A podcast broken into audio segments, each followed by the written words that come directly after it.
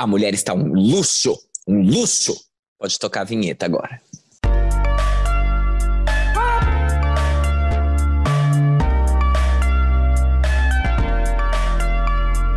Farofa Conceito.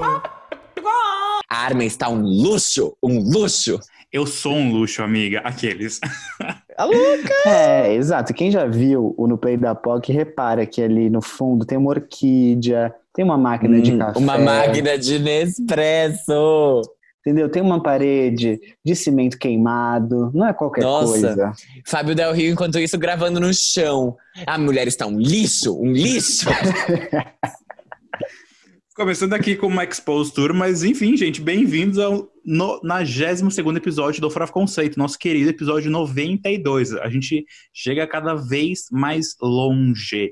E antes de começar de fato nosso episódio, aqueles recadinhos paroquiais que a gente dá todas as vezes para vocês, caso vocês ainda não tenham feito essas coisas. Que são, por favor, nos sigam nas redes sociais, que é arroba Farofa Conceito no Instagram e no Twitter, e podcast Farofa Conceito no Facebook. Também se inscreva no nosso canal do YouTube, que é youtube.com.br Conceito, ou você procura lá Farofa Conceito, que a gente tá, é facinho de achar. Também acesse e favorite o nosso blog, que é farofconceito.home.blog. E também adicione as nossas playlists nas suas bibliotecas dos serviços de streaming. A gente está no Apple Music, no Spotify e também na Deezer. É só você procurar por New Music Friday, que a gente tem a playlist semanalmente atualizada com os lançamentos que a gente vai comentar no próximo episódio. E nós também temos as nossas playlists individuais, caso você queira conhecer um pouquinho mais sobre os integrantes do Farofa Conceito. Temos a minha playlist, as preciosidades do Army, temos a top list do Fábio, que é Fabio's Hot 100, e também a playlist infinita do Jean, porque assim, o Jean é realmente uma pessoa com um gosto musical extremamente diverso e foi muito difícil ele conseguir chegar ali no nosso limite estabelecido de número de faixas. Mas enfim. A indecisa, né? tipo, acabou comigo. Mas eu amei. Não, não, não, você, na verdade, tem assim uma grande bagagem, por isso você gosta de tanta coisa. Eu tô te zoando, Armin. Muito obrigado. Eu adorei o jeito que você definiu a playlist. Acho que nem eu definiria ela tão bem. Mas e, né, amiga, estamos aqui sempre. Vocês têm algum recadozinho hoje? Olha, não. Eu, eu vou guardar meus comentários porque a pauta hoje é extensa. É polêmica, né? É, eu tenho um recado, mas enfim, quem me segue no Twitter sabe as coisas que eu comentei durante a semana. Então eu não vou trazer aqui. Ai, eu também comentei, mas eu queria muito explicitar, porque eu tô muito feliz, porque eu estou de férias, gente. Estou, né, dias de luta, dias de glória. Vou tirar aí uns 15 dias de férias para poder relaxar e botar a minha watchlist de séries e filmes em dia e também o sono, né? Porque ele não tava nas melhores condições recentemente com a obra que está do lado da minha casa, mas agora eu comprei um tampão de ouvido e tudo vai melhorar, né? Ai, Arrasou, gente, é, protejam muito o descanso da Arme. Ela merece, juro. Obrigado. Nossa, tô tão feliz. Mas enfim, acho que podemos ir então para o nosso primeiro quadro. Podemos, que é o. Você não pode dormir sem saber. Então agora a gente começa real oficial, o nosso primeiro quadro do programa, que é o Você Não Pode Dormir Sem Saber, em que a gente lê manchetes do entretenimento mundial e nacional para você ficar bem informadinho, chegar aí no seu call do trabalho da semana e falar: Nossa, você viu que o líder do Bell e Sebastian se oferece para escrever música para Anitta? Oh, e eu acabei de dar a primeira notícia. Gente, o Hits Daily Double tá prevendo que o Positions, que é o novo álbum da Ariana Grande, que a gente vai falar hoje aqui neste episódio, mais pra frente, segura aí, vai estrear no primeiro lugar dos Estados Unidos com mais de 260 mil cópias vendidas, contando com streams. É, a nível de comparação, só para vocês entenderem, o Thank You Next estreou com 360 mil cópias na primeira semana. E aí ela vai bater o Sam Smith, que deve estrear só com 40 mil cópias. Ih, decaiu, hein, gay? É, mas se ele abrir número 2, tá ok, porque o primeiro álbum dele estreou número 2 e o segundo estreou número 1. Um, então ele tá ali no, no top 2, sempre, pelo menos. Mas enfim. Aceitando a derrota. Gente, se alguém tinha dúvidas de que a época de Natal realmente já começou, porque a gente tá fazendo aqui o nosso trenó natalino com as menções honrosas de músicas de Natal, já tem chocotone no mercado, mas agora não tem, não tem como você contestar, porque Mariah Carey entra no top 200 do iTunes Estados Unidos e declara oficialmente aberta a temporada de Natal. Pra quem não sabe, ela entrou com All I Want for Christmas Is You, né? Simplesmente o clássico que conseguiu esse ano número um na Billboard depois de, sei lá, 20 anos que foi lançado. Eu quero muito que ela consiga de novo o número um com essa música, só pra falar, tipo, o Natal é meu, é propriedade minha. Ela registra, né? Tipo, patentei o feriado como dela. É, daqui a pouco a gente não vai mais poder falar Christmas, tipo, tem que ser, sei lá, a Mariah Carey Mariah's. É, tipo... Ai, patentes e patentes.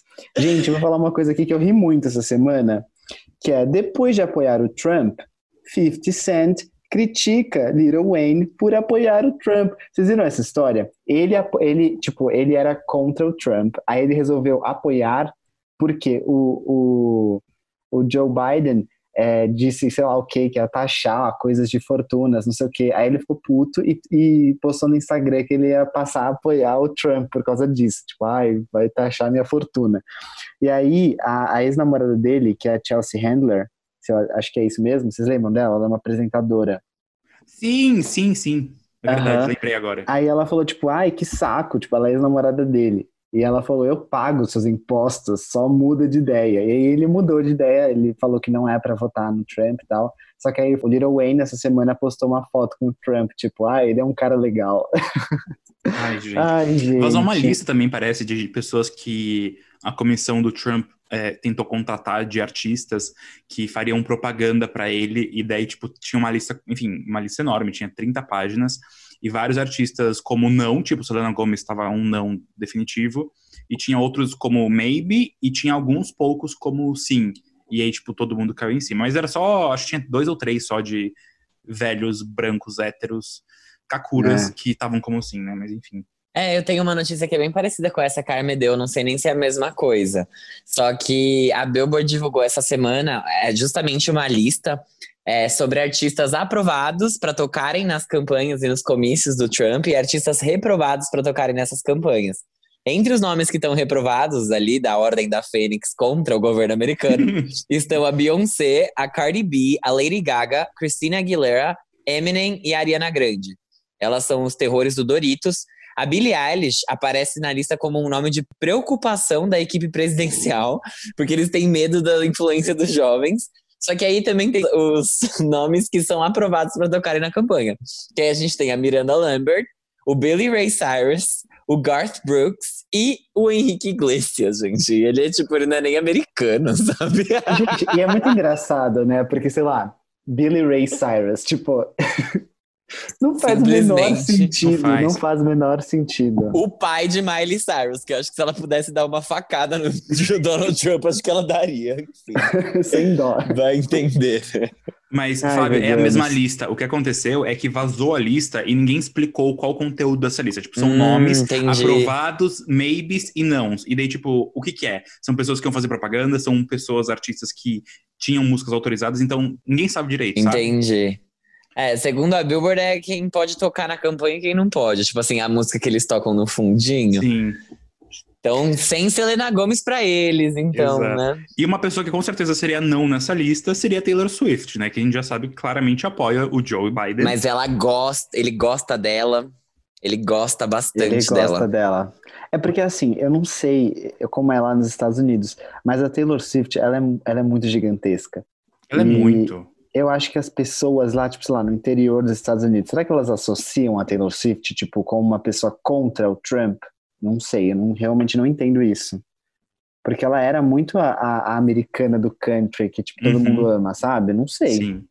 É, não, mas enfim, a minha menção era só pra pegar um gancho mesmo, que não tem nada a ver com isso. Mas Taylor is free. Finalmente, o contrato que ela tinha de exclusividade com a Big Machine Records acabou. E agora está aberta a temporada de possíveis é, remasters da Taylor, né? Lembrando, ela tinha direito de todas as composições das faixas dela, que ela tinha lançado quando ela estava na Big Machine Records, mas é, as masters estavam ainda, né, com o Scott Porchetta e com Scooter Braun. Isso, exato, que agora comprou a Big Machine.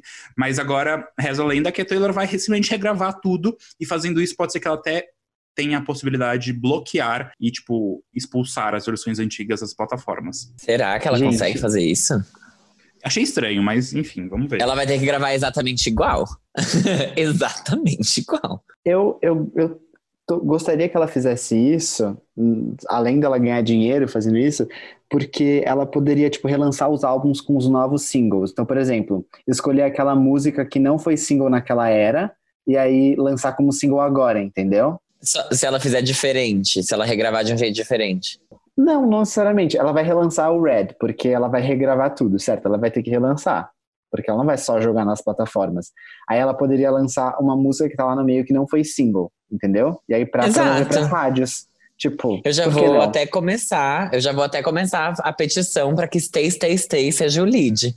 Ela gosta, né, de um, de um single ruim saindo primeiro, né, Jean? Conta pra gente, o que, você acharia disso, hein? Um clipe. hum. Ah, eu acho que o álbum Red, ele merece mais do que Stay, Stay, Stay como single eu acho que ela pode não regravar Stay, Stay, Stay. Ela pode também aproveitar para tirar algumas da discografia também. É uma oportunidade que só ela tem na carreira. Tipo, Exato. e talvez ela faça isso, né, com aquela She Should Keep It Better Than Revenge, que ela lançou no Speak Now, que era sobre a Camila Bell.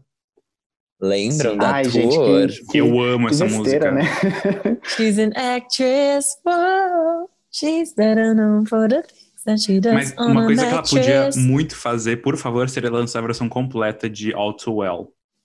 Ela pode fazer muitas coisas. Ela, Ela tem pode- muitas Ela tem um oportunidades. mundo de possibilidades, né? Enfim. Ai, Deus Juro. É. Tem uma versão completa de All Too Well, tipo, Ela Não, fala a gente ainda considera- tinha 17 tinha minutos. 10 minutos, não era um negócio assim? 17. 17?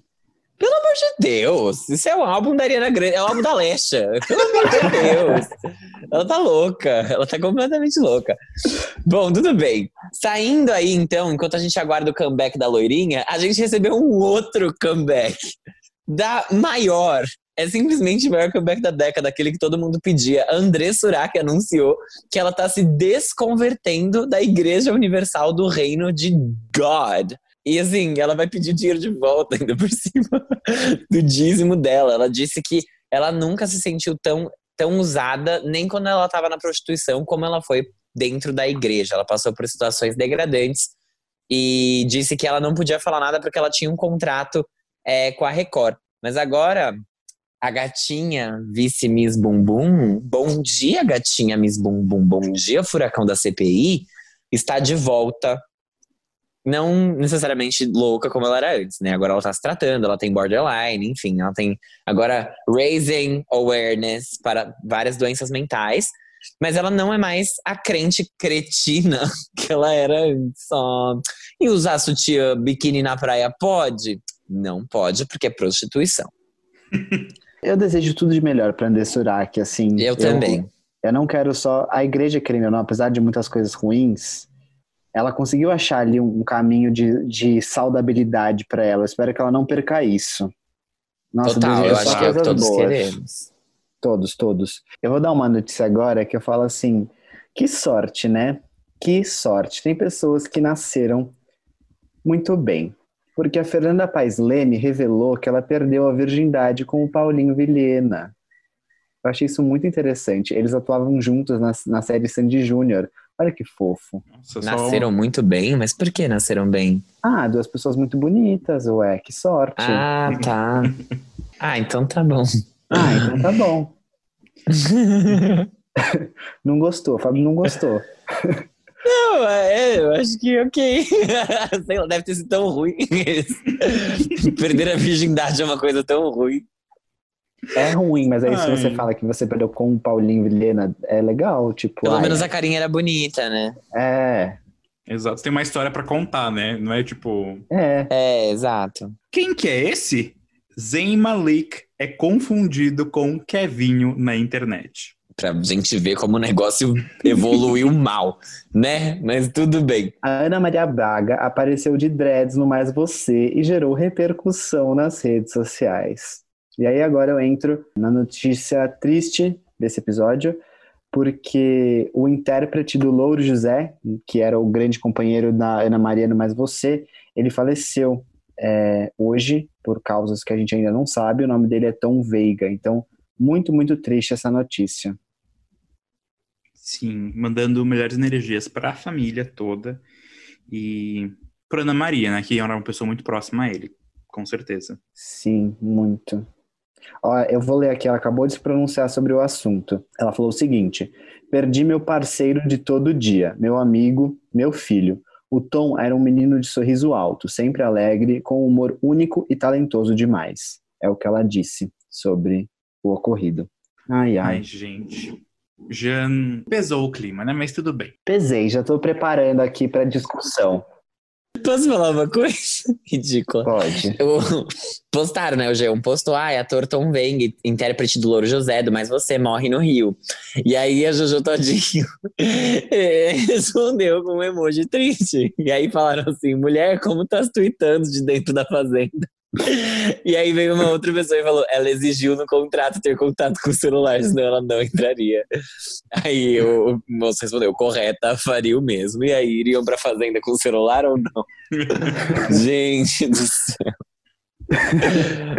tá bom. Ai, gente. Então vamos pro nosso segundo quadro de hoje, que é o Giro da semana. Gente, essa semana foi muito, muito cheia né, no, no mundo musical. Então, a gente vai tentar ser o mais breve possível nas menções, que são muitas, muitas mesmo. E eu vou começar falando da Becky G e do Ozuna, que lançaram a música No Drama.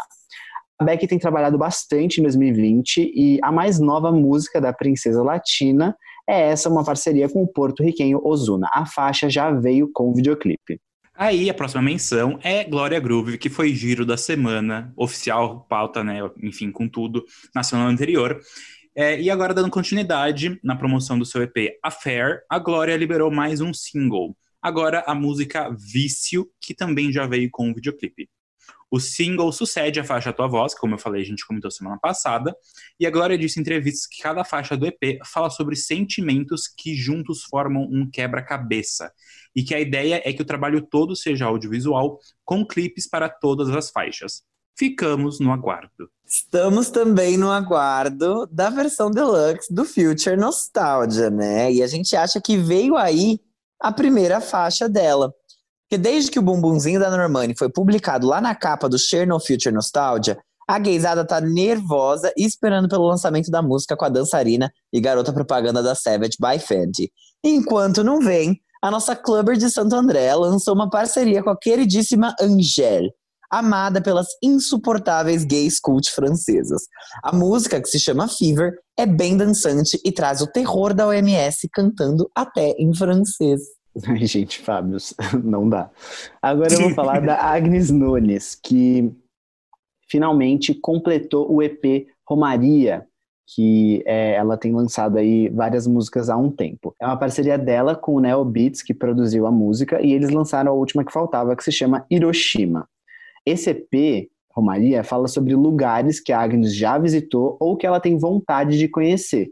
E as outras músicas que compõem o EP são São Paulo, Rio e Lisboa. E aí a próxima menção é da Lineker, que depois de separar da banda Caramelos, anunciou que iria continuar em carreira solo. Psyu, que é o seu novo single, que é a nossa menção daqui, abre os trabalhos dessa nova fase da cantora. Essa música também já veio com o videoclipe. Gente, a MC Loma acabou de completar 18 anos e a comemoração aconteceu em forma de música. A nossa gatinha lacradora lançou a música Bate com Vontade, que veio, né, no caso a música e o clipe mais ousados e sexys da carreira da cantora até então. MC Loma e as gêmeas Lacração lançarão um álbum e Loma promete lançar mais videoclipes. Moradora de São Bernardo do Campo, Loma revelou que em breve tirará sua carteira de motorista e comprará uma Lamborghini, seu carro dos sonhos, vrum vrum. Adivinha quem também mora em São Bernardo? Eu! Se ela quiser, eu dou um caminhão para ela. Isso eu tenho acesso. Isso por aqui a gente conhece bem. Contatos, né? É, agora eu passo para outra menção, porque agora a gente tem mais um hino de empoderamento feminino e sexualidade, porque a MC Rebeca e a Carol Conká se juntaram para lançar a faixa Preta é Braba. A música já veio com videoclipe, ainda não ouvi nem vi, mas quero muito. Gente, e agora a gente entra aqui naquela sessão que a gente não teve semana passada, mas a gente vai pagar o atraso, porque não teve lançamentos, agora vieram muitos, que é a nossa querida sessão de trenó natalino, que eu aqui sustento e eu empurro nessas gays pra gente falar, porque eu amo o Natal. Mas enfim, tem Armin, muitas coisas. Você, você é o Papai Noel, nós somos as renas do trenó. Exatamente, adoro uma che- nova chicotada. Eu ia falar isso. mas Brincadeira, enfim. tô brincando, gente, que horror, é mentira. Ai, brincadeira, né? É Aham. assim que falam hoje em dia, brincadeira. Você acha que engana quem? This is for you.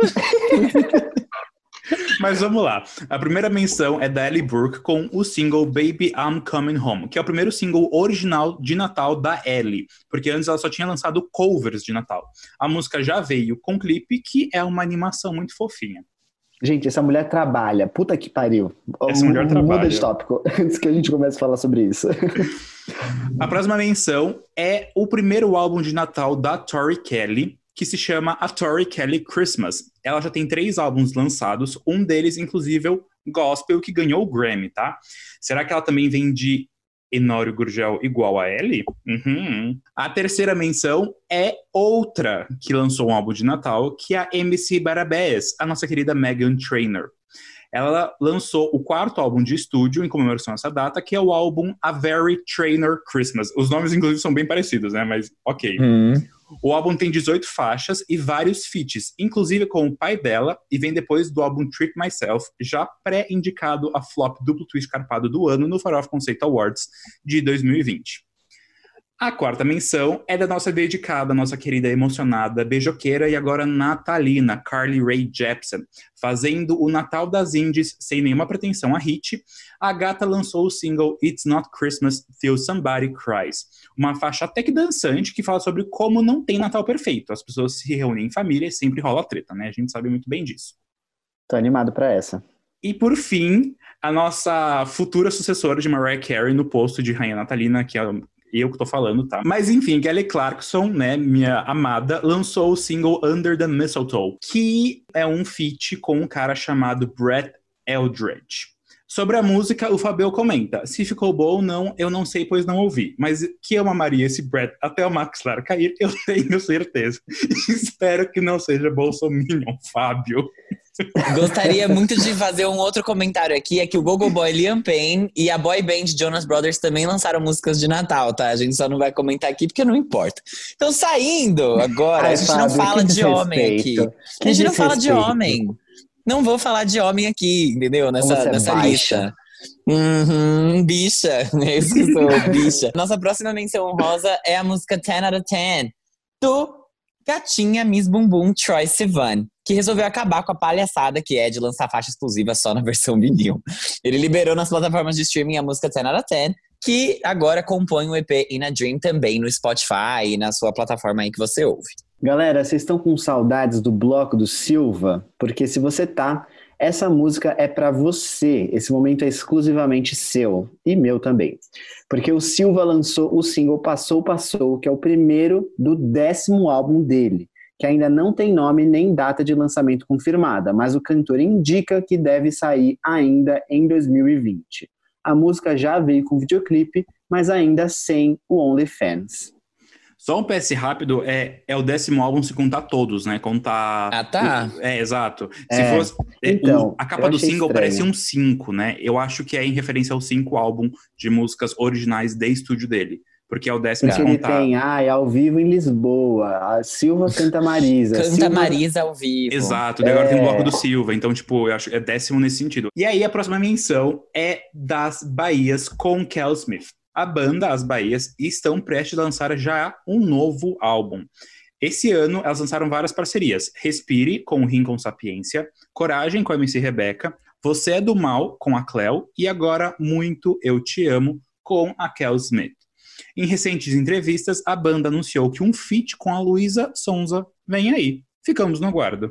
E aí, a nossa próxima menção também é de um feat que é, vem justamente depois de um mês deles terem lançado a primeira parceria deles, né? Que foi Trevo, Figurinha e Suor na Camisa.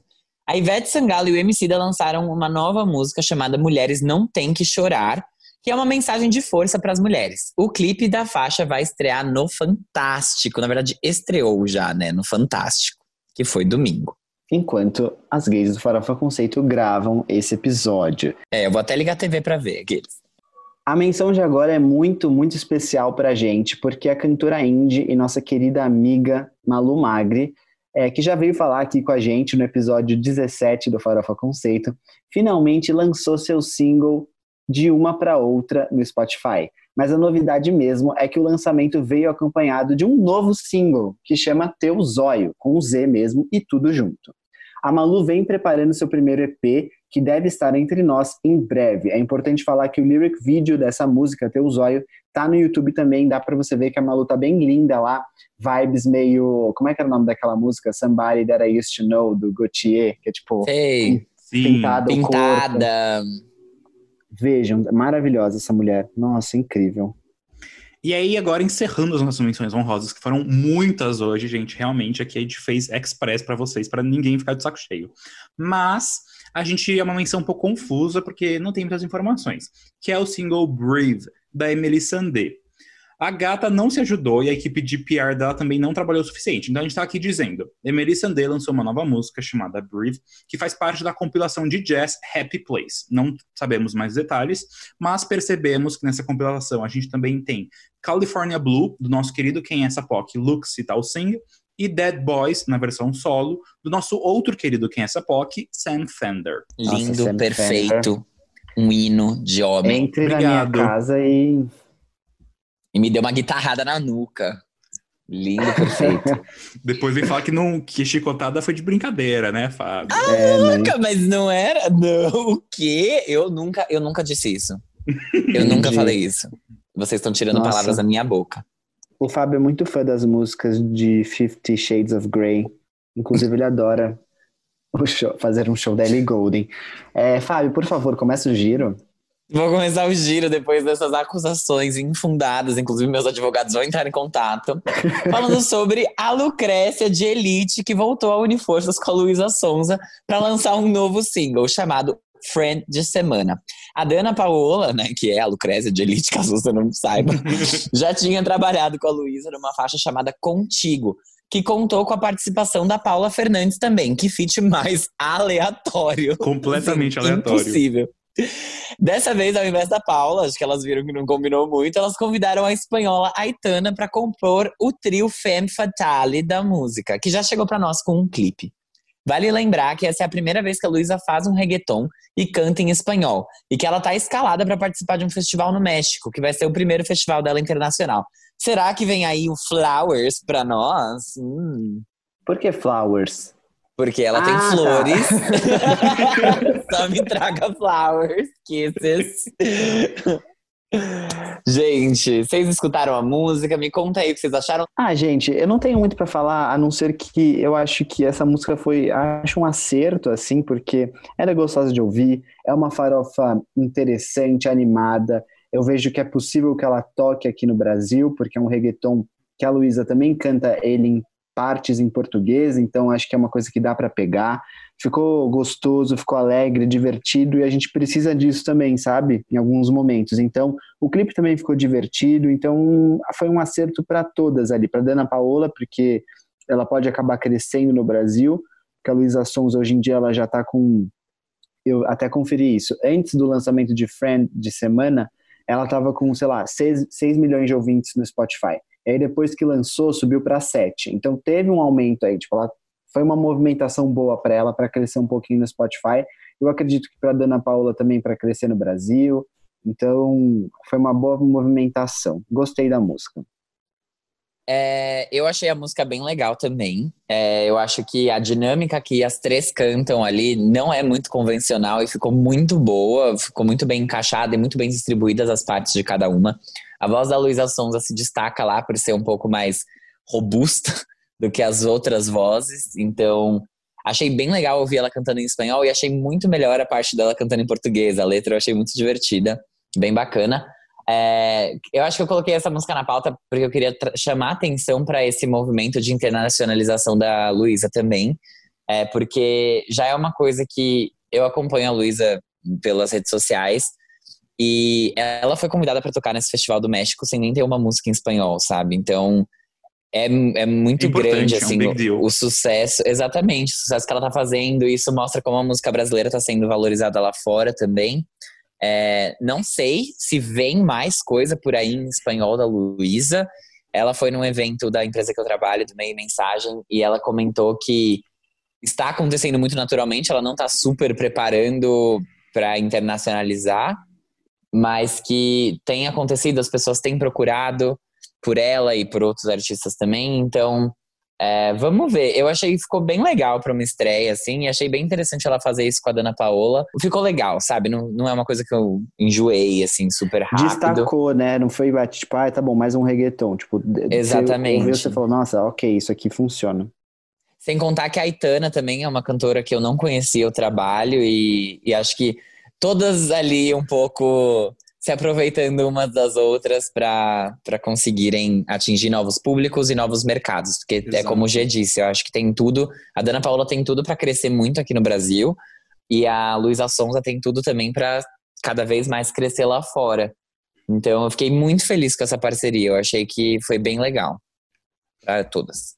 Super concordo com vocês. A Ana Paula ainda tem uma questão, eu não sei se vocês sabem, mas ela é uma da- das pouquíssimas atrizes de elite que não é espanhola, ela é de fato mexicana. E ela já tinha lançado uma coisa muito tempo atrás, acho que em 2012, e daí ela meio que focou na carreira de atriz e agora ela tá voltando, né, a esse foco musical. Inclusive, Uhum. recentemente, esse ano, ela lançou um álbum no começo do ano, que é o Siete Mas, e agora ela tá lançando vários singles avulsos, que são praticamente quase todos parcerias. Então ela realmente tá, tipo, tentando colocar o nome dela aí, sabe? Então eu acho muito legal essa convergência desses movimentos, tanto da Dana Paula quanto da Luísa Sonza. A Aitana também, assim, não, não conheço. Não sou um grande conhecedor. Na verdade, Uhum. ouvi falar dela agora por conta da faixa, mas é diferente, sabe? Eu fiquei muito satisfeito que não simplesmente pegaram uma, um reggaeton formulaico igual todo mundo já fez, igual a gente já falou muitas vezes aqui de outros artistas bem maiores que elas, e não, elas fizeram tipo uma coisa que é diferente, é mais divertido, é mais a cara delas, é, Uhum. ele, tem de- ele brinca muito com a letra, ele brinca muito com a letra que em espanhol, em português, enfim, tem algumas palavrinhas lá no meio em inglês. Então eu achei tudo muito fã, sabe? É isso que eu achei que é o principal ponto da faixa que me fez falar, hum, interessante, garotas, parabéns por isso. Mas além não tem também muita muitos outros comentários a dizer. Realmente, a Luísa Sons é uma pessoa que tem tanto potencial. Eu fico vendo isso, eu falo, hum, Uhum. vem aí, sabe? O famoso Muito. vem aí. Eu ia falar Ela muito tem isso. tipo, se a gente cara. pensar, a primeira vez que a gente falou Luísa Sonza nesse podcast e a- até agora, assim, o quanto que ela cresceu, tipo, ela como ela, sabe? Não só tudo, assim, a música, ela em entrevistas, ela como persona, tipo, gosto muito dessa evolução da Luísa Sonza. Eu também. Eu espero mesmo que ela continue crescendo, que venha cada vez mais aí e que ela realmente consiga se consolidar como, como um nome muito forte, como é a Anitta, por exemplo, hoje. Que eu acho que ela é a grande referência. E eu vejo que a Luísa tem essa vontade também, sabe? De sair um pouco até do mundo da música e, e expandir, não só para fora do Brasil com a música, mas também para o mercado, para o business como um todo. é, colocando a marca dela, o nome dela em mais lugares pra gente. Porque se você for ver a Luísa Sonza, ela não tem tanto nome dela assim, tipo, em, com marcas. E tudo bem, tipo, elas aparecem no clipe dela. Mas ela não é a garota propaganda do Prezão da Claro ainda. Tipo, ela não, não aparece de- dessa forma, entendeu? Como a Anitta aparece em campanhas publicitárias mesmo, sendo a Anitta. Ela insere as marcas no contexto dela ainda muito de música. Eu acho que cada vez mais ela tem potencial pra sair disso, até porque ela é branca, ela sabe, as marcas.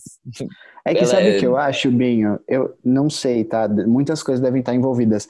Mas a Luísa Sonza, ela no começo, ela era muito questionada sobre o fato dela ser cantora, tipo, porque as pessoas não conheciam músicas dela. Elas conheciam porque Uhum. ela, ela ah, é a esposa do Whindersson. E ela queria muito afastar isso. Então eu acho que esse primeiro step da carreira dela, ela queria muito demarcar. Sou cantora, faço música, ouça as minhas músicas, caralho. Uhum. E aí acho que agora ela já conseguiu isso.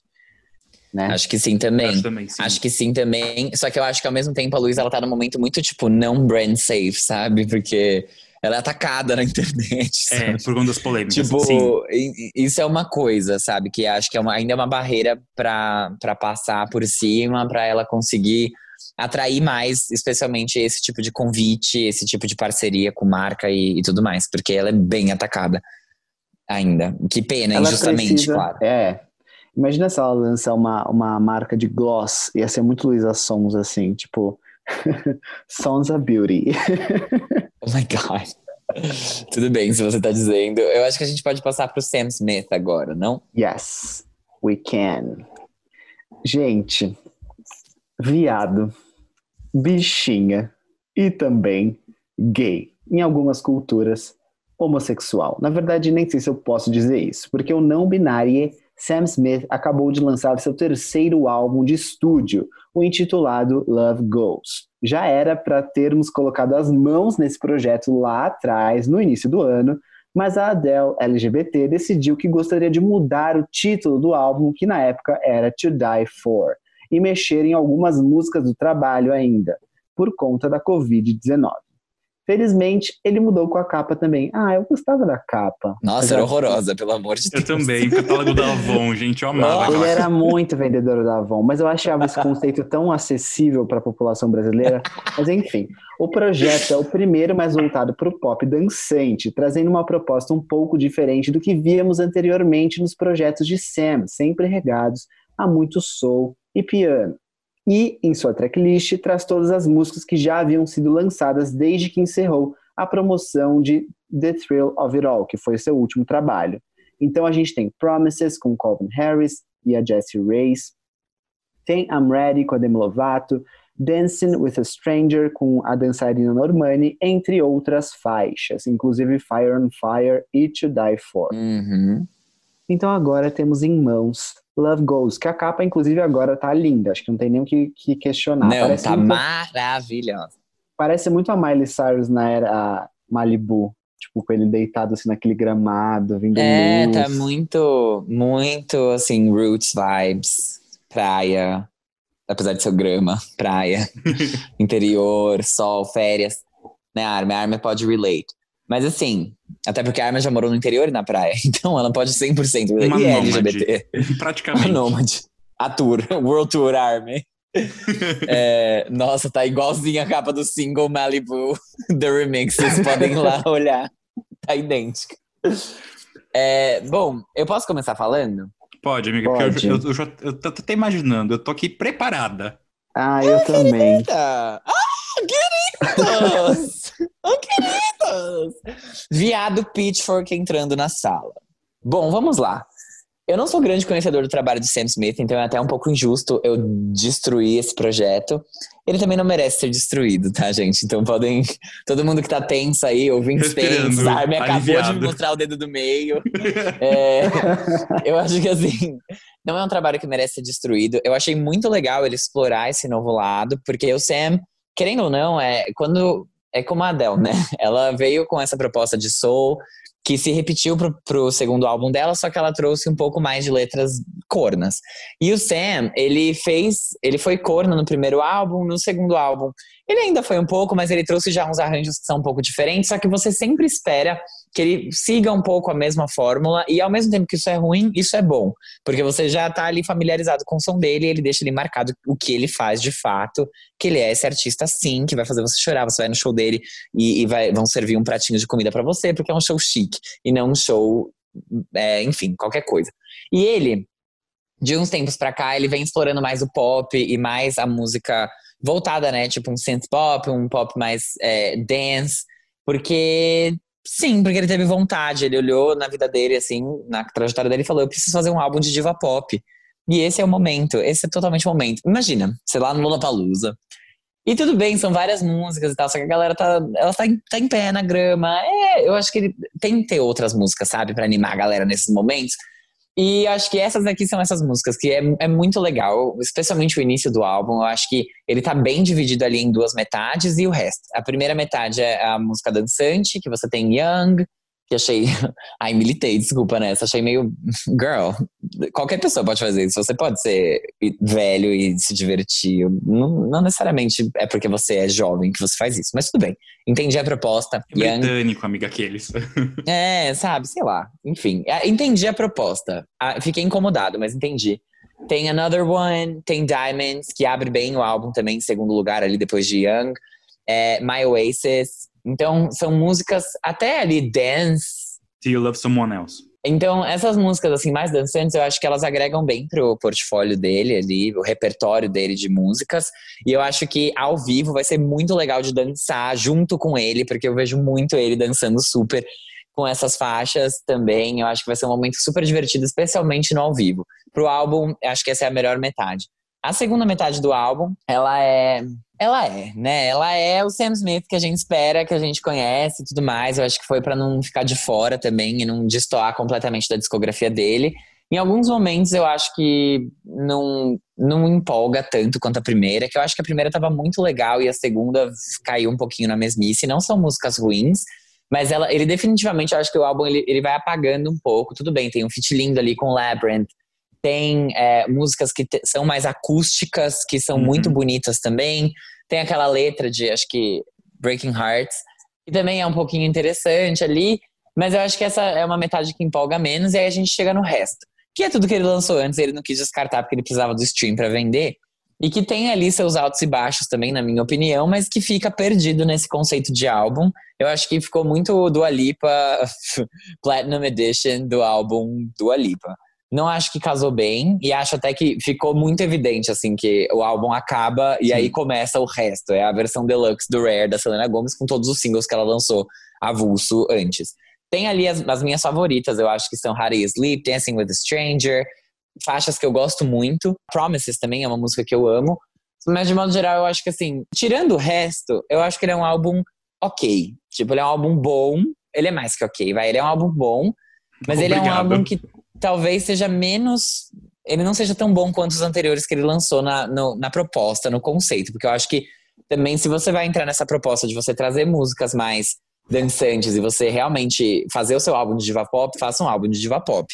Eu acho que ele ficou ali com medo de ir direto na diva pop e ele não foi 100%. Mas a parte que ele foi tá muito boa. Então, parabéns para ele por isso, por ter tomado esse risco nesse primeiro momento. E aí, pelas outras faixas, eu acho que tá, tá ok. É um álbum um 64, assim, eu daria no Metacritic, sabe? Se eu fosse uma publicação, que é uma nota verde, não é extraordinário, mas é bom. Gente, então, eu achei que o mood desse álbum ele é o Sam Smith de novo numa fossa, porque a gente gosta dele lá, ele, ele também gosta de estar nessa posição, só que essa fossa é de alguém que já passou por outras, então é uma fossa mais madura, Sim. uma fossa mais é, esperançosa, ele sabe lidar melhor com o que ele está sentindo.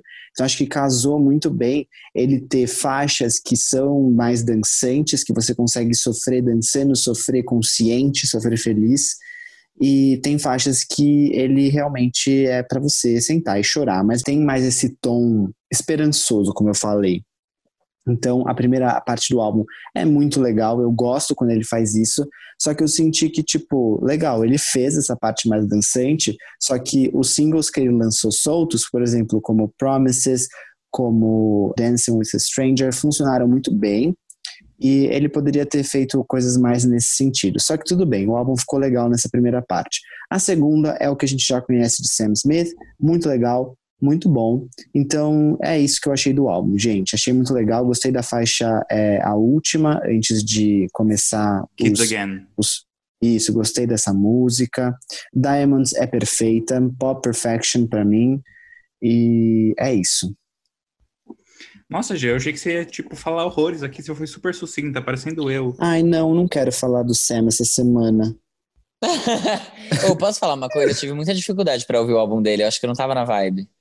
Foi muito eu difícil. Eu tive, que, eu tive que ouvir umas cinco vezes, assim, tipo, começar cinco vezes o álbum pra conseguir ouvir ele inteiro uma vez. Eu não tava na vibe de Sam Smith. É, acho que por isso que ele vai flopar. A culpa não é dele. A culpa não é. é. dele, a culpa é minha. Eu não tô na vibe hoje. Apesar de eu estar. Tá, eu, eu tava muito na vibe quando ele lançou Diamonds, só que é, a culpa não é dele, é minha. Eu tô muito. Eu gostei muito quando eu fui no show dele, assim, foi uma das experiências que eu fui mais feliz Incrível. na minha vida.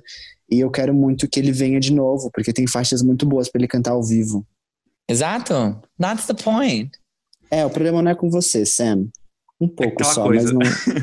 não, mas não quando, quando ele lançou Diamonds, eu, eu não tinha pegado tanto, eu fiquei hum, legal, mas a música cresceu muito em mim, eu acho que isso meio que criou um, uma expectativa para ouvir o álbum. Mas vamos lá, eu amei o álbum, eu acho que vou falar a coisa negativa primeiro. Eu acho que tem claramente ali esse retrabalho do álbum. Isso aconteceu, isso é muito claro. Então, quando a gente tinha aquela capa antes com To Die For, com a fight de To Die For, a gente tinha uma vibe e uma proposta muito clara.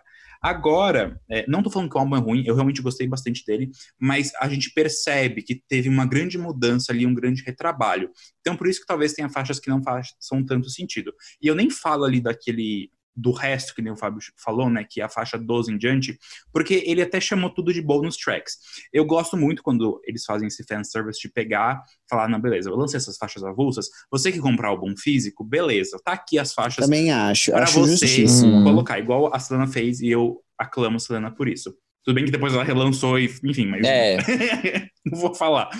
É, então, eu, eu fiquei muito feliz com isso e acho muito bom, porque daí você acaba o álbum, você ali já tem mais um tanto de álbum que você conhece, que você já gosta bastante. Porque para mim, todas as faixas ali do resto, entre aspas, eu gosto, tirando aquela Fire on Fire, que foi trilha sonora de uma animação de coelho, se eu não me engano. Foi uma coisa super X.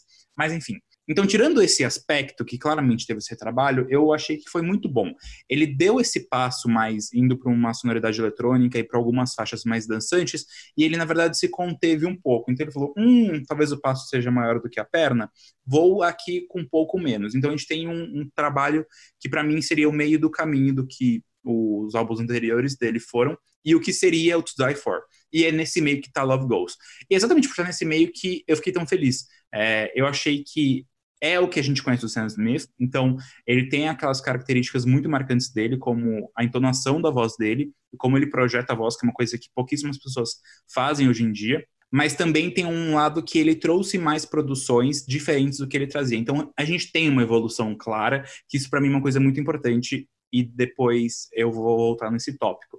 É, as letras em si não são letras super uau, como talvez no Thriller Viral tinha, e dificilmente eu falo de letras aqui, mas acho realmente que as letras talvez sejam um pouco mais genéricas e um pouco mais de fossa, como o Sam já tinha antes, mas eu curti tanto o álbum, eu acho que é um álbum que eu escutei várias vezes e eu poderia escutar muito mais. É, tem highlights para mim que são incríveis, que Young, que é a faixa que abre o álbum, eu acho que ela é espetacular, aquela, basicamente ele, né, com um vocoder, com os efeitos em cima. É, My Oasis, que quando a música sai a gente falou, ai, que coisa morna, faz muito sentido dentro da composição ali do álbum. Ai, e deixa eu falar, deixa eu me defender, eu já sabia que isso ia acontecer. Tipo, Ah, eu ouvi a sim. música e falei, gente, eu vou ouvir muito isso dentro do álbum, eu vou, eu vou adorar quando estiver no meio do álbum, e de fato. de fato aconteceu. É, e eu acho que para mim o, o momento auge do álbum e é o único motivo talvez pelo que a segunda parte não seja tão morna é a faixa título que é Love Goes, que é o feat com Labyrinth, que a, gente, aquele riff, aquele instrumental da segunda metade da música eu achei espetacular. Eu realmente amei. Então assim, não daria também um 100 para esse álbum, mas eu com certeza daria um 80. Não é, segundo a crítica, o álbum, né, com a nota mais baixa do Sam, o Thrill of It All tem uma nota maior e ele tá ali no meio entre o In the Lonely Hour e o The Thrill of It All. Então, realmente ali, muito, muita coisa aconteceu, mas eu achei um álbum muito confortável para esse momento que a gente tá vivendo e eu amei. Obrigado, Sam Smith, pelos mimos. Eu tenho uma dúvida, assim. Eu acho que eu queria logo que ele lançasse esse álbum para ele já se preparar para a próxima era, porque essa era foi um pouco conturbada para até lançar tudo mais, muita coisa. Sim então, assim, lança logo para você lançar o próximo. O Exato. próximo, E talvez até por é, isso que ele fe- tenha feito algo mais confortável, sabe? Exato. E exatamente isso, Armin. Eu acho que o próximo pode vir bem dance, assim, sabe? Tipo, ok, eu já mostrei aqui. Tipo, tudo bem, Sam, faz, tenta, faz o Sam, faz seu álbum de diva pop mesmo. E aí depois você volta pra tristeza, que vai todo mundo amar quando você voltar, vai, Vai. ser hit também.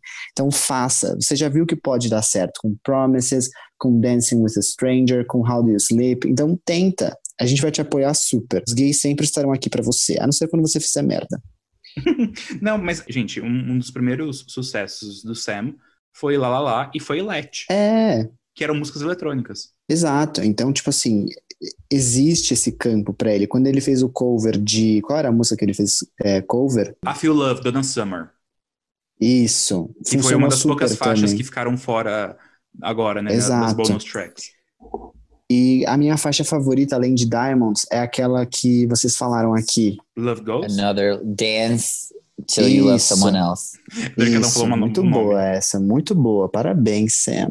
Parabéns, Sam. Menos o Fábio, que não fala Gente. parabéns, Sam, mas ok, acho que. Parabéns, É. Sam, parabéns. Eu fui olhar a nota dele no Metacritic, é 65, eu tô super dentro das avaliações. Sim, você falou 64, Super você, dentro. tipo, chutou Falei, ali é. na trave. Gente, Arrasou. é que o The Thrill of It All é, é uma obra muito perfeita.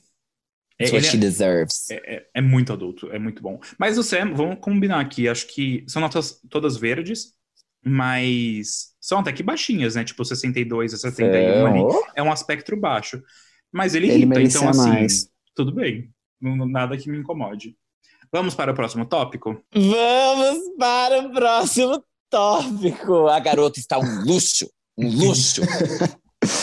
Posicionada. Eu sou princesa da favela e minha buceta é viciante. Fecha aspas. Aqueles, né? Só pra deixar claro. É assim que a Ariana Grande abriu o seu sétimo álbum de estúdio, Positions, anunciado há pouco mais de duas semanas e que chega até com questão de Enem para os boiolas resolveram. Ou vocês já sabiam de cabeça quanto que era 34 mais 35? A Ariana já anunciou que esse é o projeto favorito dela, sim, e ela tem muito mais que 69 motivos para achar isso. Chutamos que as parcerias com The Weeknd, que já tinha cantado com a Mulher Perigosa em Me Ame Mais Duro, né? Love Me Harder. Me é mais duro. e também os feats com Doja Cat, a rainha do TikTok, e o Ty Dolla Sign sejam alguns desses muitos motivos, né? Esse é o quarto lançamento da Ariana em três anos. É muito pouco tempo. A Workaholic lançou o Sweetener em 2018. Meses depois veio o Thank You Next em 2019. E no mesmo ano, ela lançou o K-Bye For Now, que é o registro ao vivo da Sweetener World Tour. Então, na verdade, é o quarto lançamento em dois anos, né? Não nem dá tipo dois anos e dois meses. Ah, é que eu contei, eu contei esse ano como sendo um ano também. E o É, mas 2018 enfim, é, também. faz tipo dois anos que ela lançou três, quatro álbuns atrás. É muita coisa. Essa é outra que não para de trabalhar.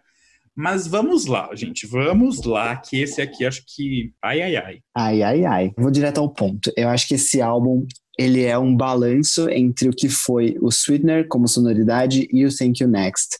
O que pra mim é bom, porque vem menos carregado do que esses dois últimos álbuns da Ariana vieram. Porque a gente sabe que o Thank You Next veio um, um trap muito pesado, então eu tinha eu tenho dificuldade um pouco de ouvir músicas como Needy, porque me incomoda, parece ter um martelo na minha cabeça.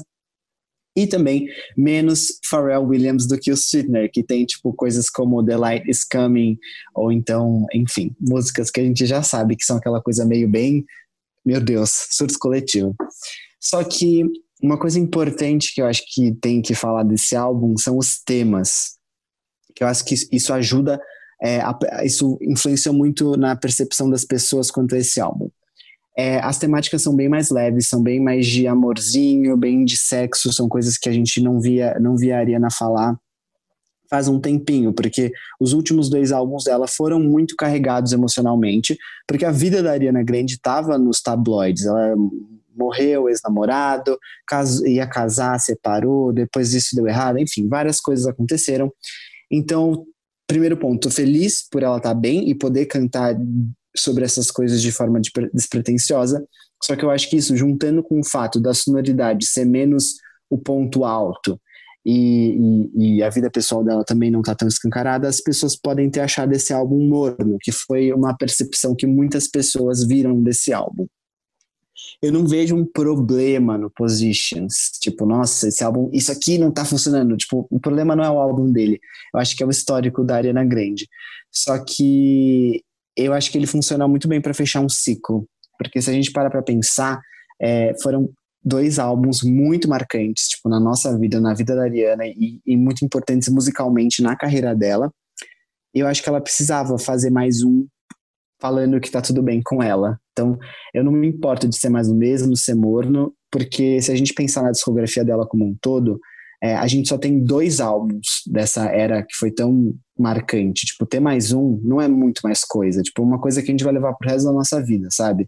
São três, três anos que a gente falou. Tipo, ela vai lançar muito mais álbum ainda. Então, isso eu não vejo como um problema.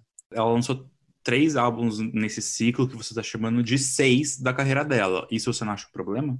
Seis? Ela tem seis álbuns, G. Mas ela ainda vai ter muito mais anos de carreira. Tudo bem, daqui pra frente sim, mas tipo, ela com, sei lá, sete anos de carreira, metade da discografia dela ser um ciclo que você tá chamando.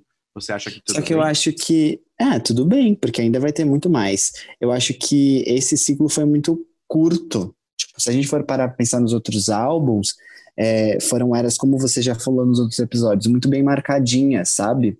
Só que esse estilo que ela criou funcionou muito bem pra ela. Então, por que acabar com ele já, tão cedo? Tudo bem fazer mais um. Então, outras coisas que eu tenho que falar. É a primeira vez que eu ouvi esse álbum, não vou mentir, achei que quase todas as músicas me passaram batido. E as que realmente se destacaram foi quando a Ariana saiu dessa zona de conforto que ela mesma criou. Então, Motive com a Doja Cat, Love Language, My Hair e Point of View. Que assim, essas faixas para mim são as que se destacam desse álbum e são as mais importantes. A parceria com The Weeknd me decepcionou de primeiro, porque é, eu não. Tipo, o problema não é a letra, é, é por, por ser mais do. Tipo assim, ai, tá bom, mais uma aqui, agora tem The Weeknd, tudo bem. Mas eu não vou mentir que eu ouvi esse álbum 365 mil vezes para poder falar aqui na pauta. Eu achei, primeiro, assim, muito mais ou menos 34 plus 35, Nasty, Safety Net e 630. Só que depois que eu ouvi toda essa quantidade de vezes, já estão na minha cabeça. Eu acho Shut Up muito mais legal do que 34, 35 como single. E Motive, obviamente, merecia muito mais do que essa música que está sendo promovida nas rádios de pop. Essa é a minha opinião, mas eu defendo ainda a Ariana Grande. Acho que eu só não gostaria que a próxima era fosse igual. Tipo, depois dessa muda. Chega, chega. A menina está um lixo, um lixo. Entendi, Gente. Jean. Pode falar, Armin. Eu acho que assim, eu não vejo um problema um álbum ser morno. Eu por isso que eu fiz essa, esse questionamento, sabe? Eu vejo começa a ser um problema pra mim quando ela lança três álbuns seguidos que exatamente, tipo, parece que tudo faz parte do mesmo bolo, sabe? E pra mim ela podia ter pegado metade de cada um desses álbuns, ter lançado um super álbum que pra mim seria teria sido muito melhor do que tudo isso que ela fez. Ela tem músicas incríveis, eu não tô falando que ela não tem, tá? No Tears Left to Cry, depois teve toda o Triple Threat do Thank You Next, que foi Thank You Next, Break Up With Your Girlfriend, e eu nem lembro qual era a terceira. Seven Rings. Seven Rings, obrigado. Então, tipo, tem faixas muito boas nesse, nesse período todo da Ariana. Eu acho que a minha questão mais é como os álbuns. é, tudo bem que são, é um período muito curto entre eles, mas eles acabam sendo muito, muito parecidos. Então a gente não tem um passo da Ariana. A gente tá falando que ela teve três álbuns depois e agora ela tem um ciclo, entendeu? E acho que isso, para uma artista do porte da Ariana Grande, é, trazer um álbum tão Ai, gente, talvez eu seja linchado aqui pelo, pelos fãs da Ariana Grande, mas eu sou um fã de Ariana Grande. Já fui mais, mas continuo sendo. E eu acho que ela, nesse lugar que ela tá, trazer um álbum tão morno e tão parecido com as últimas coisas dela, eu esperava mais, eu queria mais, sabe? Eu queria olhar e falar, caralho, Ariana Grande, obrigado pelos mimos. Igual ela fez quando ela trouxe o Sweetener, apesar do Sweetener ser um álbum bem polêmico, né? Que é- Polarizador. Exato, exato. Ah, É. eu concordo muito com você. O problema desse álbum é que a gente esperava que ela trouxesse o que ela trouxe com o Sweetener ou com o Thank You Next. Tipo assim, em termos de mudar a carreira dela. Tipo assim, eu achava Exato. que ela ia fazer uma coisa completamente diferente. Ela não fez. Então, aqui, o, o meu statement foi muito mais de defesa da Ariana Grande, mas eu concordo exatamente com você, porque eu tive essa quebra de expectativa também. E aí é um álbum que tem 14 faixas e ele tem faixas muito boas. Eu acho que Shut Up é uma faixa muito boa. Eu acho que POV, né, Point of View, é uma faixa muito boa. Eu acho que o, o feat com The Weeknd é completamente desperdiçado, sim. Love Me Harder, Pisa. Nossa, pisa muito, pisa muito. Safety Net é uma faixa muito boa, né, que é o, o feat com Ty Dolla Sign, mas pra mim é igualzinho Sometimes do Dangerous Woman. Tipo, é difícil fazer esse tipo de relação, mas eu fiz. Mas enfim, é... Tem uma música que começa e eu falo, meu Deus, isso aqui é uma música antiga da Ariana Grande. Mas depois eu falo disso. Mas enfim, eu acho que é tudo isso, sabe? É, é um álbum divertido. é- é- eu poderia simplesmente pegar todos os meus comentários que eu fiz sobre a faixa Positions e trazer aqui e falar sobre o álbum Positions. E eu poderia acabar aí. É uma faixa divertida, mas é mais do mesmo. É um álbum divertido, é um álbum que eu vou escutar, mas é mais do mesmo, entendeu? E eu queria mais. Ariana Grande, me dá mais. Give me more. Gimme, gimme, gimme, gimme, gimme. Se ele tivesse essa sonoridade no Sweetener, seria muito bom. Só que o problema dele é que ele já aconteceu antes. Posso? Pode, Ai, ai, meu. Deus. Pegando um Gente, guarda-chuva aqui. Ai, que difícil ser Alienator hoje. Cara, é assim, eu vou, eu vou repetir o que eu falei no dossiê Farofa Conceito, que saiu na segunda-feira sobre a Ariana Grande. E assim, eu quero começar com o disclaimer de que eu amo a Ariana Grande, eu adoro as músicas dela. Eu sempre fui fã, desde que ela lançou The Way e que eu fui lá olhar para ver como é que tava Heart Attack indo no iTunes e eu encontrei a Ariana Grande com The Way comendo o cuzão da Demi Lovato. Falei, quem é essa fudida? Dei play e encontrei a perfeição, a voz de um anjo. E passei a, a, acompanhar tudo que a Ariana Grande fazia desde então. Então, vocês não estão ouvindo de qualquer uma, não, meu bem. Não estão ouvindo de qualquer uma. Estão ouvindo de Fabícia Manuela, Fernanda Montenegro, Patrícia Poetra, Fábio Del Rio, que sou eu. Eu amo, eu amo essa, esse, esse. É quase um rap, né? Igual eu fiz no Play da Pocket de Marvelous Mrs. Maisel. Exato. É, é um fã, eu sou um fã e eu estive aqui desde o início, eu estarei aqui até o final, eu acho. Eu achei que não por um momento, mas eu acho que sim. Então, engulam as verdades que eu vou falar agora e fiquem de boa. É o seguinte: a menina está um luxo, um luxo. Esse álbum aqui é muito melhor do que o Sweetener e o Thank You Next. Que merda de Sweetener. Sweetener é muito ruim. Esse álbum aqui faz o Sweetener ficar ainda pior. Sweetener é muito ruim, gente. Desculpa, vamos aqui às verdades, né? Sweetener é uma bagunça. Sweetener é muito ruim. Mas, já que eu não falei nada, né, sobre o Sweetener, eu não gosto do Sweetener, acho que deu pra perceber. Não acho o Sweetener um álbum bom. Acho ele um álbum muito fraco, muito ruim, muito pior do que tudo que a Ariana Grande tinha entregado antes. Entendo é, a importância do Sweetener, do Sweetener para a carreira dela e para o momento que ela estava passando. Acho a execução terrível. O Thank You Next, ele é um Sweetener bem mais pesado no trap. E que tem faixas boas ali dentro, mas tem poucas que também você olha e você fala, nossa, isso aqui é sensacional, tá? Foi to- Vou contar pra você, é o hype. Vai ouvir o Thank You Next de novo pra você ver se acha alguma coisa ali sensacional. Não tem. Foi o hype. O, o tem Thank o You Thank Next You são as Next. letras. Eu gosto muito das letras. Sim, e tem algumas lá que são muito boas letras, assim. Eu acho que faixas sensacionais dentro do Thank You Next são a própria Thank You Next, In My Head, que é muito direta, é muito pá. Ghosting. Mas o resto do álbum é o resto do álbum, entendeu? Tipo, ah, você tem Imagine. Imagine, né? Eu Imagine muito boa também. Mas assim, A gente é como eu dizendo. aqui. Não falamos não. Não falamos não. Falta ainda um monte. Fake Nessa. Smile, é, Bad Idea. Tipo assim, what the fuck is this shit? Ai, entendeu? não concordo, mas tudo bem. Ai, eu acho, eu acho fraco, mas eu acho ele um álbum melhor, bem melhor do que o Sweetener. Tipo assim, tudo que a Ariana Grande fez a partir do Dangerous Woman foi influenciado pelo momento da vida que a Ariana Grande tinha e pelo fato dela estar em alta como nome Ariana Grande. Ela tinha sobre o que cantar e ela cantou sobre aquelas coisas. E ela também trouxe outras temáticas pra música dela, que foi muito importante. Então foi o que eu falei no dossiê Farofa Conceito. O Dangerous Woman, ele marca esse final de primeira era da Ariana Grande. E o Sweetener começa essa nova era da Ariana Grande. Porque a primeira era da Ariana Grande, se você acompanhar a carreira dela, é só música de amor e, e, tipo assim, só música de amor. Não tem profundidade nenhuma. E não faltava profundidade. É que depois que a profundidade veio no Sweetener, virou uma coisa que a gente passou a esperar.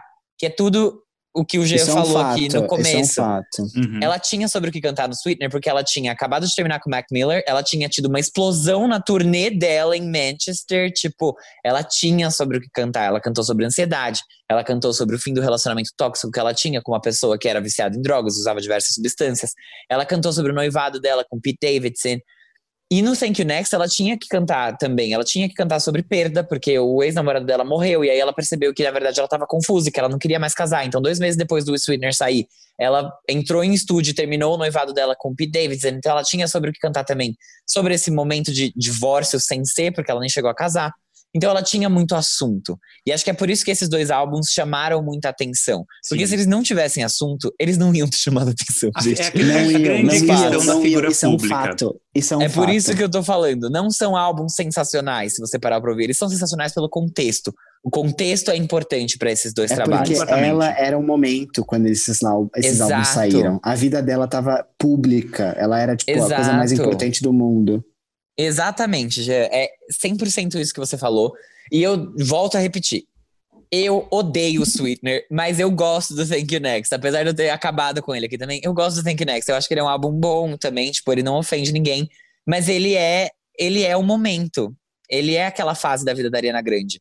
Voltamos pra fase, e agora vocês têm que encarar isso, Arianators e pessoas da minha timeline do Twitter. Voltamos pra fase que a Ariana Grande não tem assunto. Ela não tem sobre o que cantar. E aí ela precisa se descobrir, ela tentou buscar inspiração em outros lados, em outros cantos, por isso que ela trouxe, e aqui eu vou ser muito enfático nisso. Ela trouxe descoberta e liberdade sexual para os assuntos desse álbum. Ela fala de sexo em todas as faixas. Uhum. Toda a faixa dela. Toda a faixa dela tem sexo. Tirando POV, talvez, que é uma faixa que vou, vou contar para vocês aqui. É uma música que não gostei. POV achei Hum. fraca. A voz dela já esteve melhor. E ela já cantou músicas assim em outros álbuns anteriores que eu prefiro ouvir. Acho que tem ali uma beleza, sim, lírica no que ela tá dizendo. Mas em termos de execução, não acho que é a melhor do álbum. Inclusive, eu acho que esse trabalho aqui, ele traz de volta, ele resgata a Ariana Grande sem assunto e ele tenta trazer de volta as referências dela que ela tinha no começo da carreira. A Cristina Aguilera mataria pra ter My Hair dentro do Bionic depois de Sex for Breakfast. Ela mataria, My ela daria um É a tiro. melhor faixa do álbum, pra mim, é a minha opinião. A, a Cristina Aguilera daria um tiro em quem fosse necessário pra cantar essa música. Porque ela é, ela é simplesmente assim, o jazz que a Cristina Aguilera queria. Ela é o, a influência de lounge music que a Cristina Aguilera queria ter. O brilho que tem em Safety Net, se você ouvir, ele é uma volta em termos de produção pro Dangerous Woman, Sim, que foi é, quando ela trouxe um. R&B. Exatamente, exatamente. Eu achei até interessante quando você falou isso, porque Sometimes está no Dangerous Woman. E o Dangerous Woman é um álbum que ele tinha mais uma mão carregada em produção pra R&B. Então, por exemplo, você tem uma música lá, que é, é Let Me Love You com Lil Wayne, que o refrão da música é um produtor fazendo... Tem uma coisa que a gente chama de álbuns de produtores, que é quando, tipo, é o caso da Billie Eilish, por exemplo. Ela não é sensacional, ela não é uma puta vocalista, uma mega uau, ela é foda. Tipo assim, tudo bem, ela tem o seu valor e o seu mérito, mas como cantora, muito do que a gente vê da mágica de Billie Eilish é feita pela produção Sim. que é o Phineas, é incrível. Esse é um álbum de produtor. O Blackout da Britney Spears é um álbum de produtor. Os, as coisas que eles fazem com a voz dela, as distorções que eles usam, é sensacional também. E mudaram o pop. A Ariana Grande, Dangerous Woman, é o álbum de produtor dela. Ela tem ali os seus grandes momentos vocais, mas a produção de Into You é o que faz a música ser o que ela é de verdade. A Let Me Love You, o refrão da música inteira, é- são estacatos feitos em estúdio. Não é a Ariana falando. "Lá, ah, ah, ah, ah". Tipo, não, caralho. Não é isso. É um produtor cortando a voz dela e sabendo o que fazer. E Safety Net é justamente essa volta. É uma produção que é muito. Pra mim, essa é a melhor faixa do álbum, disparado, assim, pensando no contexto inteiro. Você achou? Achei muito boa. Muito, muito, muito boa. Porque ela traz uma produção bem mais minimalista. Ela traz os vocais do Tyler Lassine entrando e, e fazendo esse contraste com os vocais leves da Ariana Grande. E ela tem essa atmosfera, esse vazio, que você fica ali no vazio enquanto ela cai sem. Ela tá caindo e você tá no vazio caindo junto com ela. Eu achei sensacional essa música. Ela, para mim, ela tem um valor assim muito grande dentro do álbum, que é algo que eu até perguntei isso no dossiê. O que, que as pessoas esperavam depois do Thank You Next? E o que, que as pessoas esperam agora depois do Positions? Porque eu acho que esse é um R&B que ele não é um trap, não é um trap safety net puxadaço assim que você ouve, não é isso.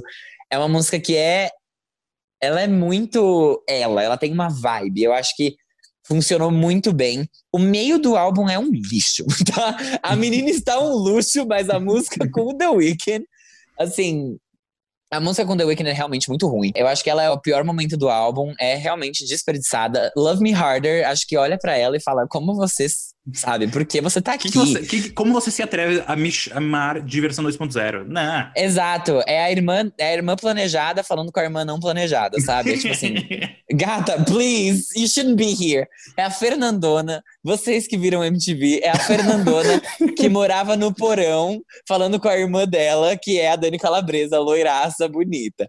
Então, assim, a- é- essa é Love Me Harder, a loiraça bonita Love Me Harder, ela simplesmente destrói essa merda dessa música Off the Table, porque ela é muito ruim e ela mata essa primeira metade do álbum, assim, de um jeito muito triste, porque ele simplesmente, ele realmente morre. É um álbum que não continua e depois ele volta, depois ele volta bem, mas ali é, é realmente o ponto mais baixo do álbum, essa música.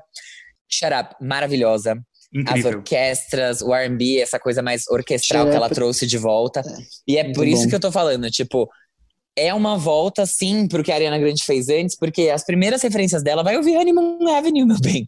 Vai estudar a discografia de Ariana Grande, que vocês vão ver que ela trouxe de volta essas coisas que ela já tinha trabalhado no início da carreira dela, esse som throwback dos anos 50, dos anos 60, que dessa vez ela faz de um jeito meio bem mais sutil, do que o que ela fez antes. Ela misturou o trap da Ariana Grande, Sweetener, Thank You Next, com essas primeiras referências dela que construíram o Dangerous Woman, que construíram o Yours Truly.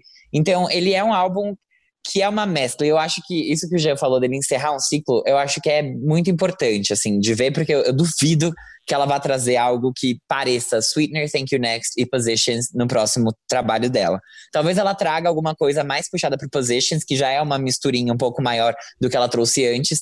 É que eu disse isso no dossiê e eu vou repetir agora, está muito fresco na minha cabeça. Se você ouve o Position sem prestar atenção, ele é um álbum igual ao Sweetener e Thank You Next. Ele é um álbum de R&B, pop trap, porque ele realmente é. Mas se você ouve prestando atenção e com carinho, se você ouve Positions com carinho, você entende outras é, outras nuances que ela trouxe pra música de novo e você vê muito da liberdade sexual desse álbum de um outro jeito. Eu gosto muito disso que você falou. Eu, eu sinto, como eu falei, que essa, essa coisa que ela trouxe mais retrô vem muito em My Hair, Love Language. My Hair, Love Language, maravilhosa, maravilhosa. Gente, essas faixas para mim chegam a ser, tipo, e olha que eu tô falando isso muito levianamente, tipo, uma das melhores da Ariana Grande, e eu amo tudo da Ariana Grande, eu, acho, eu nem sei se eu posso falar isso. Motive, eu acho que também foi muito boa. Motive é. e... eu, eu concordo com você que eu acho que assim, é do Positions daqui para frente, entendeu? Tipo, eu não vejo ela trazendo mais essas referências que ela trouxe antes. Mas é isso, eu acho. Essa é a minha opinião. Eu, eu acho que Positions é sim um álbum muito bom. Em termos de sonoridade, eu acho ele melhor do que os dois últimos lançamentos dela. Sim. É, tudo bem que ele não tem contexto. Essa é o, acho que o grande defeito e a grande coisa que faz as pessoas não brilharem os olhos pro Positions é o fato dele não ter contexto que o Thank You Next tem. Thank You Next também é um bom álbum. É, o Sweetener, ok, I'm not gonna talk about it anymore. Mas é, eu sinto que é um álbum muito bom. Eu sinto que as pessoas têm que ter mais carinho na hora de escutar para realmente perceber e captar essas coisas. Porque se você dá, der play e você já pegar a primeira batidinha de trap que der, você já não quiser mais ouvir e falar que ela tá fazendo a mesma coisa, vai dar ruim. Tipo, você vai achar e deu, que né? realmente. E deu. A internet, infelizmente, é, é uma coisa que eu sempre falo, assim, os caras lá trabalham mil anos, não mil anos, mas tipo, trabalham intensamente na produção de um álbum, aí vem a gay, dá um play, ouve 50 segundos da música, ai, não gostei, é ruim, não consegui ouvir nem a metade, Sim, aí já dá um veredito, gente. e aí vira uma bola de neve. Tipo, Cara, se deu trabalho, ouça do começo ao fim, pelo menos uma vez, se possível duas, três, porque aí sim você vai entender e você vai conseguir ouvir com o carinho que até o próprio Fábio falou, entendeu? Com o carinho que a Ariana Grande merece. Eu acho uma coisa que eu, eu acho, não sei se eu já falei aqui, mas se esse álbum tivesse saído, por exemplo, se, tudo bem, Thank You Next e Sweetener, tipo, se ele tivesse vindo antes, a gente, a, a gente aclamaria ele muito mais do que tá uhum. ele está sendo aclamado e como ele deveria. Eu acho que é isso. O problema é, é, o histórico dele, o que ele traz antes dele, que é o problema e a solução dele, na verdade, porque a Ariana Grande não chegaria no position se ela não tivesse passado por Sweetener e Thank You Next antes. Mas vai ser, vai ser, muito bom pensando que é, isso é uma coisa que o G falou, e na verdade eu cheguei nesse raciocínio agora de outra maneira. Mas ele tá polarizando, né? Tem muita gente falando muito mal, tem muita gente falando muito bem. Isso vai acabar sendo bom para o próximo passo da Ariana, porque eu acho que ele vai vir com menos pressão. Porque era uma coisa, quando ela anunciou esse álbum meio que de surpresa, todo mundo tava com altas expectativas, e essa questão, ninguém sabe exatamente quais eram essas expectativas. Tipo, ela ia fazer um comeback de gêneros, gêneros não, né, mas enfim, de influências mais anteriores dos primeiros trabalhos dela, ela ia carregar ainda mais no trap, no trap. mas ninguém sabia exatamente muito bem. E aí ela trouxe uma coisa que é uma, uma grande misturinha, é um little mix de todo, uhum. toda a carreira dela. Uhum. E ok, tipo, ele não é o meu álbum favorito da Ariana Grande, definitivamente. É todo esse ciclo que o Jean chama do Sweeter até agora tem seus pontos específicos que eu gosto muito, mas overall eu acabo até meio que ficando acalentado de ter essa percepção de que talvez daqui para frente ela vá para outra direção. Então, aí eu fico animado. O que a Ariana Grande vai trazer, sabe? E talvez seja uma expectativa uhum. mais legal do que eu tava para esse álbum. Porque eu realmente tava, tá, o que ela vai trazer? Mas por conta do Sweetener e do Thank You Next, não eram coisas que eu tava botando tanta fé desde o começo. Mas enfim, Ariana, né? Polêmica, polêmica. Mas definitivamente é. É um álbum divertido. Sim, eu tava esperando que o Fábio ia acabar com esse álbum. Eu Quando eu vi também. a primeira vez, eu falei assim: nossa, o Fábio vai. Puta Nossa, pariu, coitado da coitada. Ariana. Juro E, que eu e pensei ainda, assim, e ainda porque coitada. você quis ficar por último, eu achei que era porque eu e o G, a gente.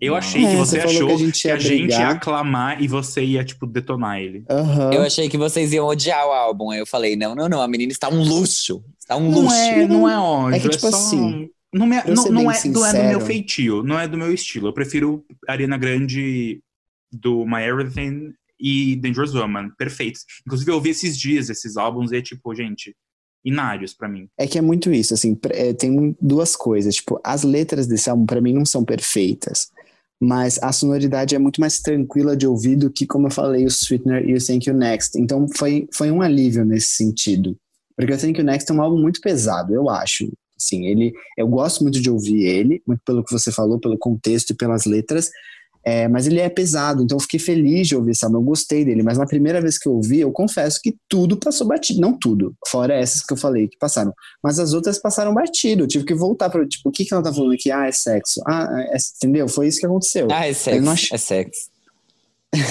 Eu não achei ruim, tipo, de forma alguma, assim. Eu achei batido. É isso que eu achei. Mas tudo ele- bem, não e é ruim. assim, uma pergunta sincera, vocês acham ele um pouco linear ou vocês acham que ele tem uma grande variância ali no meio? Não, eu acho ele bem linear.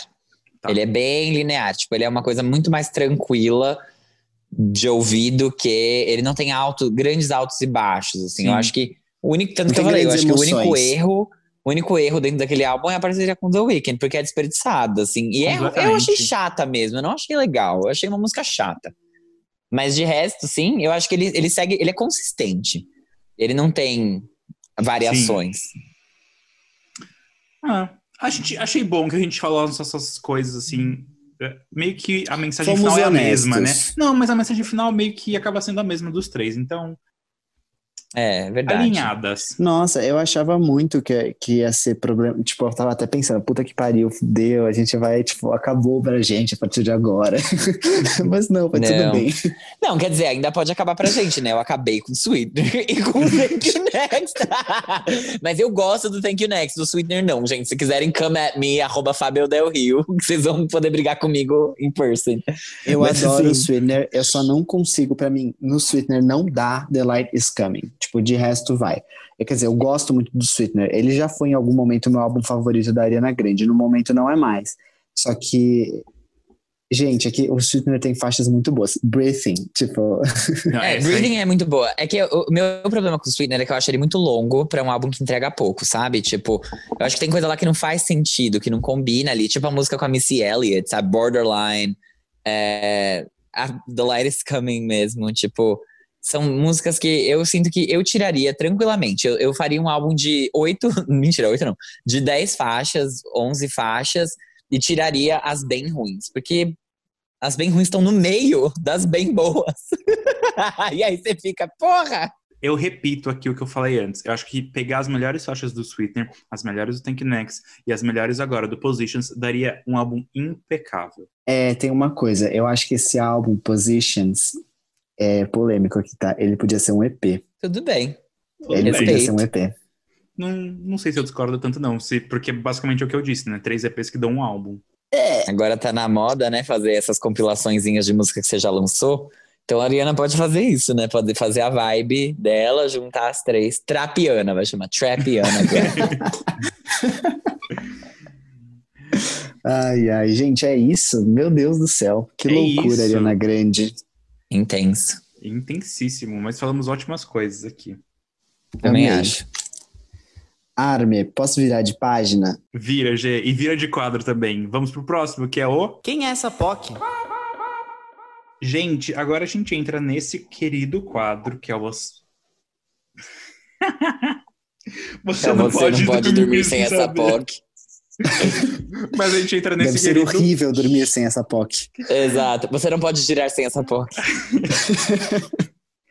O quadro é o Quem é essa POC, que a gente sempre apresenta aqui um artista, seja solo, seja banda, que tá aí começando uma carreira e que a gente acha bem legal para trazer para vocês e apresentar, ou que alguém que já tem aí uma carreira longa, mas que é um pouco desconhecido. Enfim, a gente sempre traz coisas, realmente indicações do fundo do nosso coração. E a indicação de hoje é a banda, o conjunto musical The Highwomen. Duplo sertanejas, favor não tumultuar. Porque a indicação é simplesmente um quarteto incrível de country e americana. E assim, não é simplesmente um quarteto com quatro mulheres, porque são quatro cantoras incríveis que já têm, né, cada uma delas, histórias e uma carreira individual, né, consolidada. E elas aí já estão cotadas para diversas categorias do Grammy de 2021 com esse novo conjunto com The Highwomen. Se você ouviu o nosso episódio 84, você está sabendo, porque foi lá, inclusive, que eu descobri elas e que eu falei, Hã?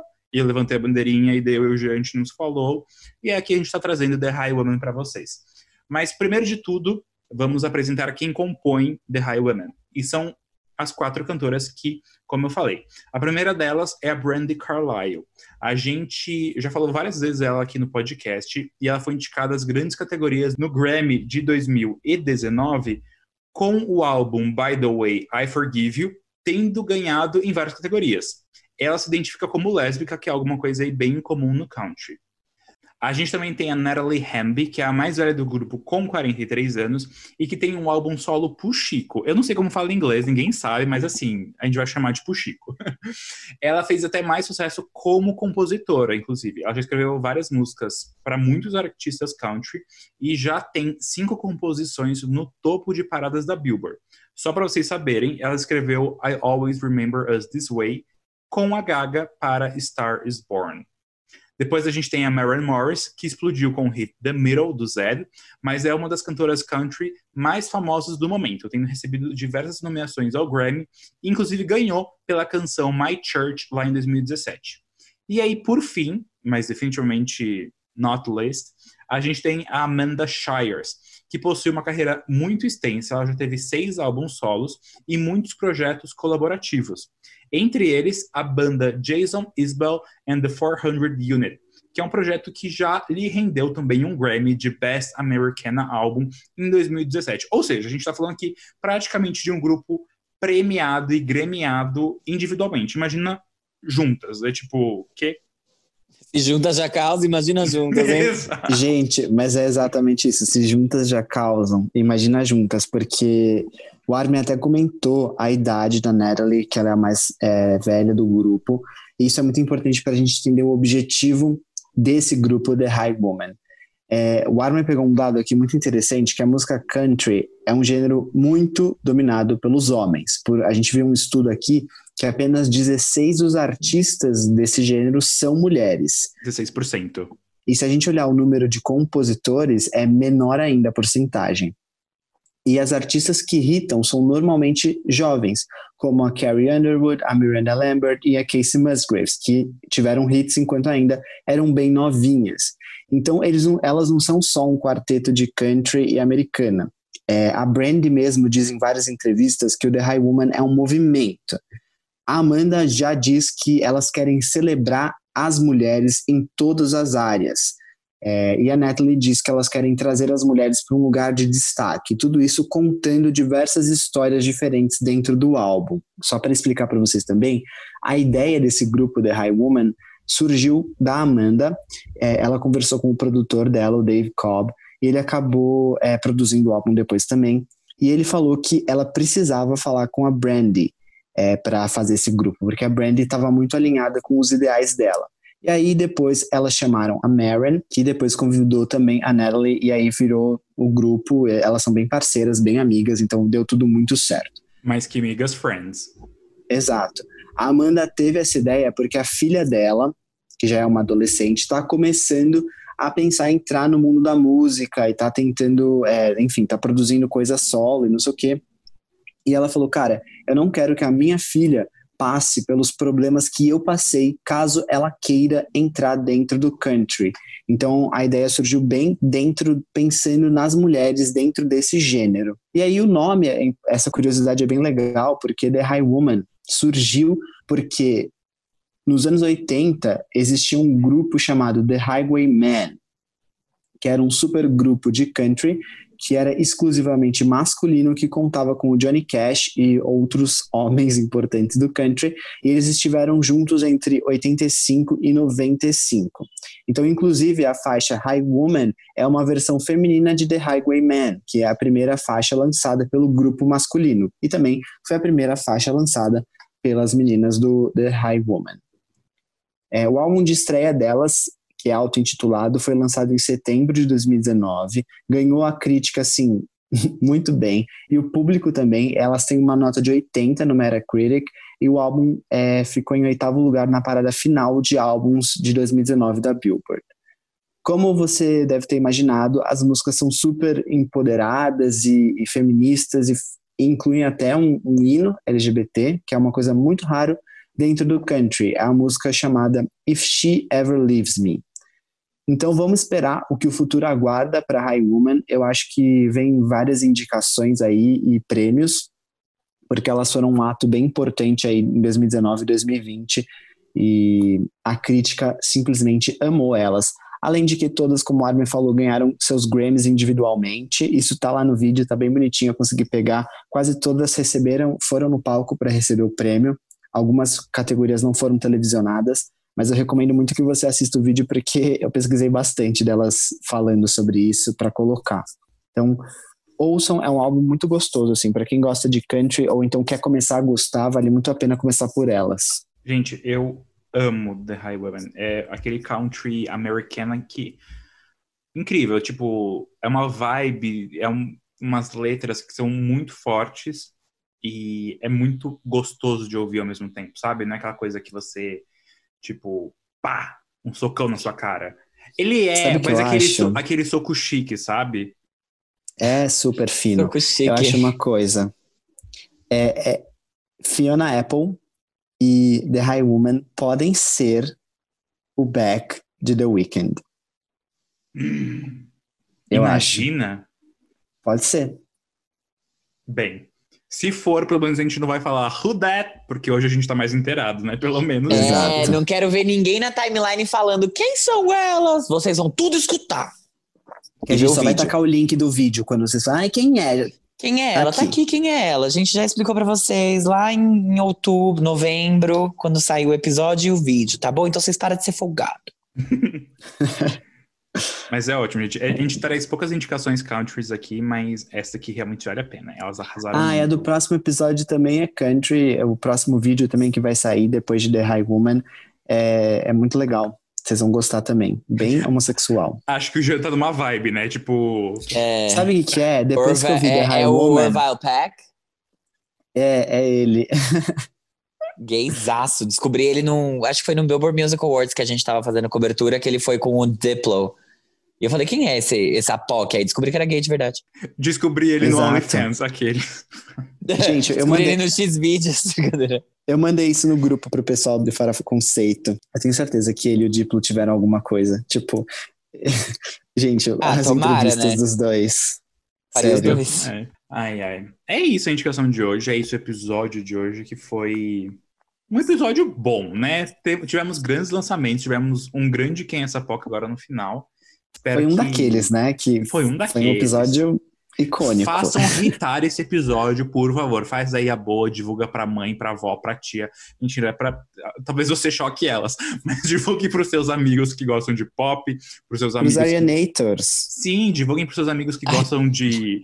Pelo amor de Deus, gente. Só se eles também não gostarem do Sweetener muito, senão eles vão acabar com a gente. Acabar. Quem lembra é, a quando um a gente histórico. A gente teve o react de Rain on Me e eu fui atacado só porque eu falei que a Gaga dançava melhor que a Ariana, tipo. Nossa, é... lembra? E tipo assim, a Armin tem mais CDs da Ariana Grande do que todas nós nesse podcast juntas. E tipo, ai, porque querendo achar defeito, parça, ele talvez seja a que mais gosta, mas agora não é mais, agora sou eu. Voltei a amá-la. Obrigada por tudo. Não tem como não amar a Ariana Grande. Ah, eu acho que tem se você é tipo Selinator, alguma coisa assim. É. Ai, que besteira. Mas tudo bem, ainda bem que. Que besteira demais. Eu mesma sou ambos. Arianator e Serenator. Bissexual. Dá pra ser bissexual. Mas é isso, gente, gente. é isso. A gente Terminamos. se vê Beijos! semana que vem. Beijos. Bye!